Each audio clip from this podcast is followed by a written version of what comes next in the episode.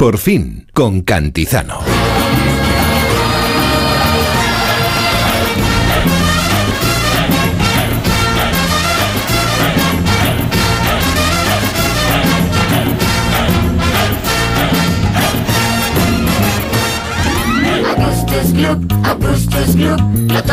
Bueno, ya lo saben y si no lo hemos adelantado a las 8 de la mañana, la editorial, se viene hablando de ello en estos días, la editorial responsable de la obra de Roald Dahl en Reino Unido ha reescrito algunos fragmentos del autor de Charlie y la fábrica de chocolate y Matilda, entre otras obras.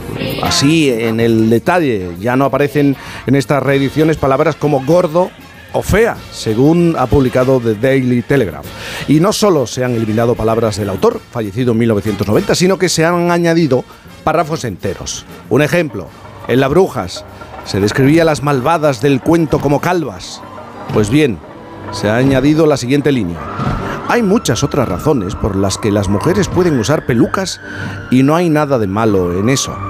Otro, este de carácter ideológico. Matilda, ¿la recuerdan? Leía en el texto original a, Kipling, pero como la obra más conocida de este autor, el libro de la selva, está considerada como racista, ahora la niña, con poderes creados por Roald Dahl, lee a Jane Austen, la autora de Orgullo y Prejuicio. Un portavoz de eh, Roald Dahl eh, Story Company ha asegurado que revisar el lenguaje usado es una práctica habitual y que el principio por el que se han regido en todo momento ha sido mantener las tramas, los personajes, la irreverencia, y el espíritu afilado del texto original. La editorial, en Reino Unido, por su parte, ante el revuelo creado, ha anunciado hace tan solo unas horas que va a publicar ambas versiones.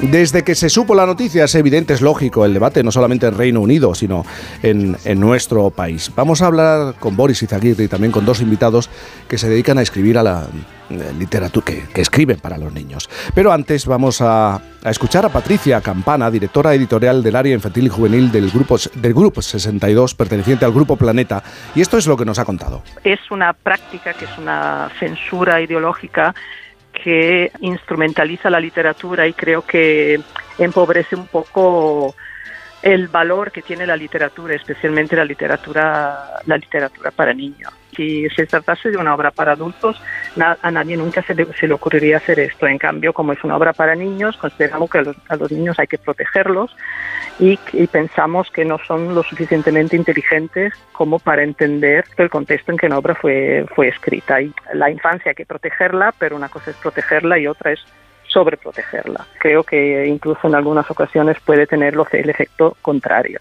¿eh? No, no, desarrollar, por ejemplo, el espíritu crítico ah, de los niños.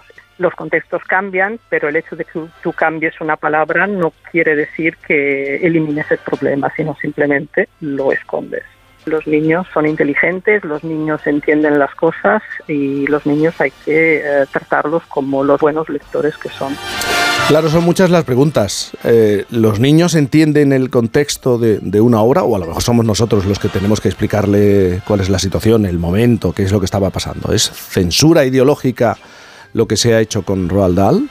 Y, y hay una frase, cambiando una palabra no eliminas el problema, solo lo escondes. Rafael Salmerón es Premio Nacional de Literatura Infantil y Juvenil y autor de obras como La rama seca del cerezo y La cometa de Noah. Rafael, buenos días. Eh, buenos días. Buenos días. ¿Estás de acuerdo con esto? Cambiando una palabra no eliminas el problema, solo lo escondes. Sí, sí, sí, desde luego es... Eh, vamos a ver, yo creo que el problema de todo esto está detrás un poco cuál es la intención de todo este mm. cambio. Eh, la intención debería ser, supuestamente, si nos vamos a dejar aparte mm. asuntos mercantilistas de si van a vender más o van a vender menos, mm. es, se supone que el objetivo de estos cambios es crear una, o que los niños crezcan en una sociedad más inclusiva, más tolerante, más empática. Pero para crear esa conciencia ética necesitas que los niños estén expuestos a esos problemas. Necesitas que el niño entienda que, que durante mucho tiempo, y se sigue haciendo ahora, pues a la gente se le ha discriminado, se le insulta, hay gordofobia, homofobia, transfobia. Pero para que el niño entienda que eso, para pueda llegar a la conclusión, a su conclusión ética de que ese, digamos, actuar así no está bien, necesitas exponerlo, exponerle a, ese sufrimiento para que pueda entender que cuando tú a alguien, a un niño, porque tiene sobrepeso, le llamas gordo, el niño sufre. Y está mal que sufra, tienes que ponerte en sus zapatos y entender que entre todos tenemos que crear una sociedad mejor, eh, lo que no puedes hacer es hacer, no, hacemos que desaparezca esto, con lo cual, si no les exponemos al sufrimiento, al dolor, ni a la diversidad, está todo bien. Entonces lo que hacemos es una especie de blanqueamiento, cogemos los problemas, los metemos debajo de la alfombra y pretendemos que está todo bien. Es un poco táctica del avestruz, es un poco de pensamiento mágico. Es, si no me gusta algo, hago como que no existe, y si no existe, desaparece y ya no es mi problema. También está con nosotros Víctor Fernández Correas, ha escrito La conspiración de Juste y Mulver, entre otras obras. Víctor, buenos días. Hola, buenos días. Ha seguido atentamente este debate en Reino Unido, que se ha extendido al resto de, países, también en, nuestro país. Correcto. Además, no solamente lo he seguido, sino que he participado activamente en varios grupos a la hora de eh, ver por dónde, por dónde coger el tema, porque el tema en sí es pliagudo. Lo comentábamos Rafael y yo antes en el, momento que estábamos esperando para entrar, que realmente hay que discernir si esto es, una, esto es una maniobra mercantilista o realmente va hacia una, hacia una intención más allá. Si es una acción mercantilista, ole por la editorial, porque desde luego... Se ha conseguido. Porque se ha conseguido, se ha conseguido ese propósito que va a vender, por una parte, las obras que originalmente fueron escritas por Roald Dahl y por otra, pues va a vender las obras que van a introducir esos cambios sugeridos por la situación que estamos viviendo. Claro que luego está la otra vertiente, que es la que también comentaba Rafael y con la que estoy de acuerdo, que pretendemos crear un mundo artificial para los niños. Evidentemente no, este mundo artificial no existe ni en la literatura ni en la realidad. El mundo es el que es. Hay que mostrarles los problemas como son, hay que, hay que darles la realidad tal y como es. Luego el papel es el de los educadores que se encargarán o de los padres para decirles lo que era antes era así y ese es el mundo en el que nos encontramos. A partir de ahora tú tienes aquí los pasos para seguir y tú vas a interpretar el mundo como tú juzgues que tienes que interpretarlo. Eh, pero voy a hacer un poco de abogado del diablo. Boris también se incorpora y, puedes eh, opinar. Por ejemplo, si eliminamos la palabra gordo y hablamos de enorme, ¿cambia tanto el, la verdad de la obra. Claro, es que yo creo que, bueno, hombre, evidentemente sí, porque interfieres en una obra que ya está publicada y que ya la conoces de una manera determinada. Pero lo interesante es el debate, es que yo creo que eso es lo importante, porque eso te, eso te indica que realmente hemos evolucionado muchísimo como sociedad y, donde no veíamos antes problemas, ahora existen y tienes que explicárselo. Y a la gente más joven, que son los niños, pues también tienes que explicarles que para formar parte de esa evolución tienen que entrar también por este debate. Yo hasta ahí creo que está muy bien la situación. Luego me parece cosas muy absurdas, como por ejemplo que cambies a Kipling por Jane Austen, porque es lo mismo. O sea, Kipling es un señor blanco que escribe sobre negros y Jane Austen es una señora blanca que escribe solamente sobre blancos. Porque tú imagínate que en ese universo de romances de Jane Austen, que siempre son unos señores eh, aristocráticos eh, con unas casas que se están cayendo y que conocen a unas señoras que están en situaciones complicadas y necesitan un matrimonio para fortalecer las economías de sus casas, apareciera una persona afro, afro, afro británica de pronto allí, porque no aparece nunca, siempre es una persona blanca que conoce a otra persona blanca, por ejemplo. Entonces, eso eh, eh, que, que, sustituya a Kipling por, por, porque supuestamente es colonialista, porque escribe sobre negro siendo blanco, por una señora que solamente habla de un solo color de raza, ya me dirás, yo lo encuentro completamente absurdo y creo que es una cosa importante también de decidir. Pero todo eso forma parte del debate y es lo que tenemos que también celebrar que, puede caer en absurdeces, como esta que estoy yo intentando explicaros, de, de, quitar a Kipling y poner a Austen, que es una señora que sola, que prácticamente solo cree que existe un color de raza porque es el que conoce. No, pero se entiende bien, se entiende bien. Es, como si en los diálogos de la profe buena con Matilda, la profe le dice, bueno, es que aquí hay una especie como de bullying a la inversa, ¿no? Y entonces la señora Thunbroll te está haciendo eh, quiero decir, vamos a introducir ni siquiera conceptos que en, aquel momento no, no se manejaban. Claro. Por eso es la explicación. Sí, además es el, yo creo que el contexto es lo más importante de todo esto. Y, por lo menos también mi, experiencia, porque a la hora no solo de escribir para niños y para jóvenes, sino para mm. ir a muchos colegios, la mayor parte de las lecturas que hacen los niños son lecturas dirigidas. Son lecturas dirigidas, son lecturas en el aula, mm. eh, probablemente una serie de libros nuevos que salen de series, de lo que sea, futbolísimos o lo que sea, eso no pero especialmente Roald Dahl se lee en el aula. Y cuando se lee en el aula, hay un, un adulto allí. Lo que decíamos esta mañana, acompañamos, los adultos debemos acompañar. Sí, se explica. A, los niños. Y, tenemos que acompañarles. Sí, y también dejarles, dejarles, yo creo, la libertad para que ellos entiendan y hagan suyo lo que están leyendo y sean capaces de llegar a conclusiones. Además que yo creo, bueno, ustedes son autores de literatura infantil, mm. eh, los os puedo referirme a vosotros de esta manera, pero yo creo que en realidad la mayoría de las grandes historias de la literatura infantil las disfrutas mucho más cuando las lees como adulto. claro. Yo diría, totalmente. A mi papá me regaló Alicia en el País de las Maravillas para decirme, no te lo leas ahora, espera, espera que seas adulto para que la disfrutes mm. mucho más. Me acuerdo perfecto siempre mm. de ese momento. Y así fue, yo esperé a, que realmente el libro me llamara y entonces cuando lo leí lo descubrí y me pareció todo increíble. Lewis Carroll también ha sido una persona muy revisada porque al parecer tenía mm, eh, esta fascinación por la gente muy, muy joven, que, no, que, no, que evidentemente puede ser problemático, pero pero afortunadamente eso no ha conseguido cancelar la maravilla que es Alicia en el País de la Maravilla y al otro lado del espejo, que yo creo que son unos libros extraordinarios y fantásticos, que también reflejan muy bien el momento social en el que fueron escritos, ¿entiendes? Porque eh, tú, tú, sientes que hay una cierta crónica de la sociedad victoriana también en esos libros. Oscar Wilde tendrías que revisarlo todo completamente también en base a ese sentido. Yo creo que eh, eh, lo importante es abrir el debate, eso sí, pero siempre y cuando tú puedas permitir la conversación. Víctor. Pero parece ser que esto va según modas y según autores, porque recordamos que hace unos años con Mark Twain ocurrió exactamente lo mismo con Huckleberry Finn, el término nigger. Mm. es decir, que estamos en, uno, en un momento en el que según el autor o según la, la situación en la que se quiere destacar a ese autor, mm. aparece esa corriente como no vamos a dejar que esto sea así, sino que vamos a intentar maquillarlo, no cambiarlo, sino maquillarlo para que se adapte a las circunstancias actuales. Entonces estamos como en aquello de la pescadilla que se mueve de la cola, estamos maquillando o enterrando un asunto que tarde o temprano tiene que volver siempre a salir a la Pero entonces, ¿cuál sería la fórmula? Es decir, si no eh, debemos cambiar los textos, eh, cambiar las palabras, eh, ¿cómo hacemos entender a los niños? Además de acompañarlos podemos hacer como hacen eh, en Disney con alguna de sus películas, eh, con un aviso eh, previo antes de, yo, conocer la historia. sobre todo, o sea, es lo que decía antes, generalmente, de la misma manera que los, que, los niños, cuando comen, no deciden lo que ellos quieren comer, hay, una, hay un control, hay una revisión, hay un, con, con, básicamente con los productos culturales que tienen les pasa lo mismo. Tú no dejas a un niño de 8 años que, no deberías, que se ponga a ver, pues yo qué sé, algunos productos de televisión que hay. Mm. Eh, tanto en los contextos eh, del hogar como en los contextos escolares, hay un. Tiene que haber un, apoyo y tiene que haber un acompañamiento. Y ese acompañamiento sirve para que ellos entiendan que hay. que incluso hay. Eh, una de las cosas que decías con el tema de Kipling, de Kipling, la comparación de Kipling. No, Kipling era un racista. No, Kipling no era un racista, Kipling era un producto de su tiempo. Porque entonces Shakespeare era un, era un antisemita, era un homófobo, era un machista, cogemos y vamos más para atrás. Cogemos la filosofía griega y nos la cargamos, porque las mujeres no estaban incluidas. No, tenemos que entender el contexto y tenemos que ser capaces de ver que la sociedad evoluciona hacia un sitio mejor y decir, mira, en este momento ocurría esto, ahora mismo esto no es aceptado. Y ahora mismo yo no escribiría eso, que esa es la cuestión.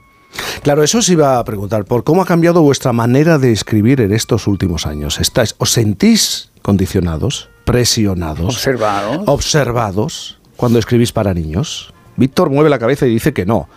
Pero eso es muy difícil, mantener esa postura hoy en día. Es que volvemos a cuando estábamos antes Rafael y yo esperando, eh, el pasado es el que es y hay que verlo con los ojos del pasado. Lo que no podemos hacer es interpretar los hilos que hemos vivido con los ojos actuales. Ya, pero yo te pregunto ahora mismo, cuando te pones a, desarrollar una historia, a escribir un texto para, para niños, ¿de verdad que lo haces con absoluta libertad? ¿De verdad que sabes que no vas a entrar en determinadas cuestiones porque hoy en día eh, esos asuntos levantan la polémica y, el debate y las críticas. Puedes matizarlos.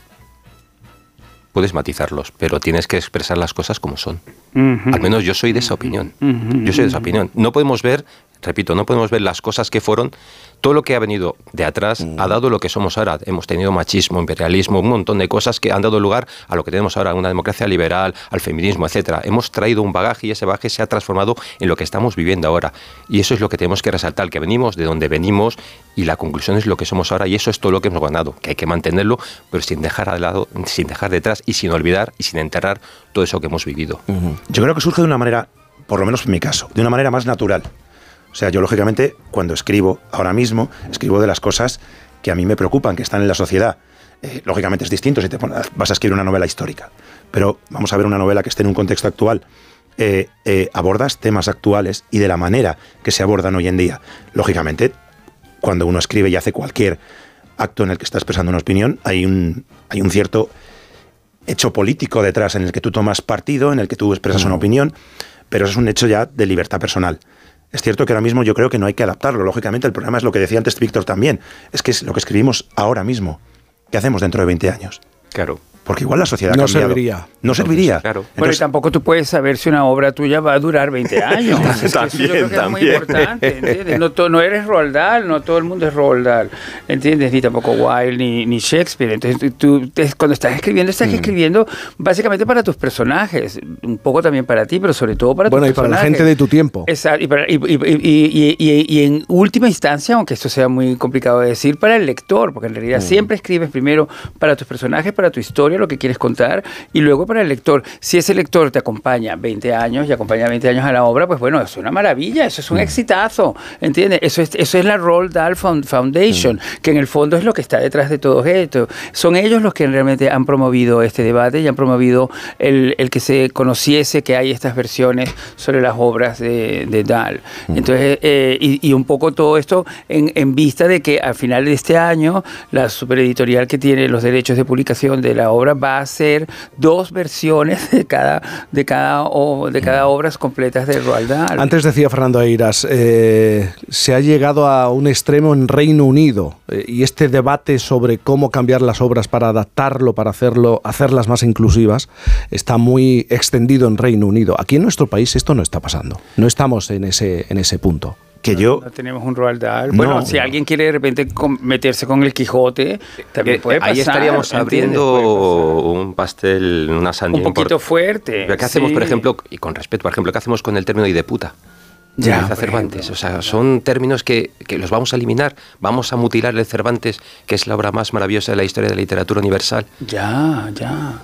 Tengamos cuidado. Bueno, pero es una joya. Pero, pero puede llegar porque esta cosa eh, avanza con una fuerza tan grande que de repente eh, estarán allí esperando el momento de atacar al Quijote. Fíjate, un, otro gigante invisible con el que se tiene que enfrentar el Quijote, el Quijote después de tanto tiempo. O a la propia realidad, ¿no? A la historia. empezamos por la literatura. Venga, pasemos a la historia. ¿Qué sucedería entonces? Bueno, y nosotros. Es ficción, ¿no? Nosotros los de América con todo ese tema. Bueno, pero eso se está haciendo ahora. Ya. Sí, sí, revisando la historia de manera un revisionismo total. Sí, es interesante. Es pero, yo creo que siempre que hay que traerlo al tema del debate, porque es lo más democrático y es, es, en, el, en, el, fondo es lo más evolucionado. Y yo creo que estamos en ese proceso. Eh, te planteo la pregunta a ti, Boris, que escribes para, para adultos. ¿Tú de verdad escribes con absoluta libertad o sabes que hay temas en los que no vas a entrar? Todos los días me hago esa pregunta, claro, porque yo trabajo en medios de comunicación. En los medios de comunicación, por más que realmente estamos amparados y, protegidos en la idea de la opinión, no somos completamente libres, porque siempre tenemos que, de, alguna manera, estar de acuerdo o no con cosas que son superiores a nosotros, por decirlo de la manera más fácil. Y en muchísimos medios de comunicación, y sobre todo en mi experiencia en los Estados Unidos, en esos cuatro años, aunque era la televisión hispana, la censura era bastante evidente no había una cosa que no estuviera pasada por guion. O sea, no, no, no. Eh, un ejemplo. bueno, por ejemplo, un, eh, desde el informativo hasta un programa de opinión de, prensa rosa tenía que estar revisado, supervisado y aprobado. ¿Entiendes? Porque el, caso eh, Weinstein, por ejemplo, tenía muchos problemas legales que nos hacían ver que cualquier palabra fuera de tono podía significar una demanda a la, a la cadena, ¿entiendes? Y eso ya te hacía hablar de otra manera sobre eso. No podías tener ese, que nosotros lo llamamos desparpajo, pero que en realidad es que tenemos muchísimo más conciencia de la libertad y de la opinión que un país como Estados Unidos, donde las cosas son muchísimo más vigiladas. Entonces, como escritor también eso lo piensas. Yo cada vez que me siento a escribir mi columna, pienso muy bien cómo la voy a editar. Por ejemplo, y, ahora que estoy preparando una nueva novela, eh, también pienso muy mucho cómo abordar el tema de esa novela, porque puede ser complicado de por sí, ¿entiendes? Y pienso, por ejemplo, que mi primera novela publicada en este país, en España, en el 98, que es Azul Petróleo, es un asesino eh, en serie homosexual que mata a sus amantes. Quizás hoy día eso podría ser una, una, reflexión, una imagen sobre el homosexual que puede molestar al propio colectivo, ¿entiendes? Y habría que explicarlo un poco que también en ese momento venía de un, de un momento, una noticia en los años 80 en Caracas, que, que, es un poco lo que inicia la, idea de esta novela, y te tienes que dar todas esas explicaciones. Pero eso siempre está en cualquier obra, porque las obras siguen vivas, por más que se lleven tiempo publicadas, siguen vivas y, siguen también expuestas a las explicaciones pertinentes. Yo creo que yo en eso estoy de acuerdo. Yo estoy de acuerdo en dar las explicaciones, estoy de acuerdo en el debate. Lo que no estoy tan de acuerdo es en, esa manía de la sustitución. Es decir, si, quieres cambiar a Kipling por Jane Austen, tienes que pensar, Jane Austen jamás escribió sobre una persona que no fuera de otro color de lo que veía, porque allí donde en la campiña donde ella estaba escribiendo y la gente que conocía y la gente que conoce en sus mm. personajes, no hay personas de otras razas que no sean blanca inglesa y con malos dientes, como todos los ingleses que tienen pésima dentadura. Bueno, Rafael Salmerón, Premio Nacional de Literatura Infantil y Juvenil, gracias por estar aquí. Muchas gracias a vosotros. Y Víctor Fernández, autor de, entre otros, La conspiración de Juste y Mulder. Gracias también. gracias, y muy buenos días. Nosotros hacemos una pausa y continuamos. Por fin, no es lunes.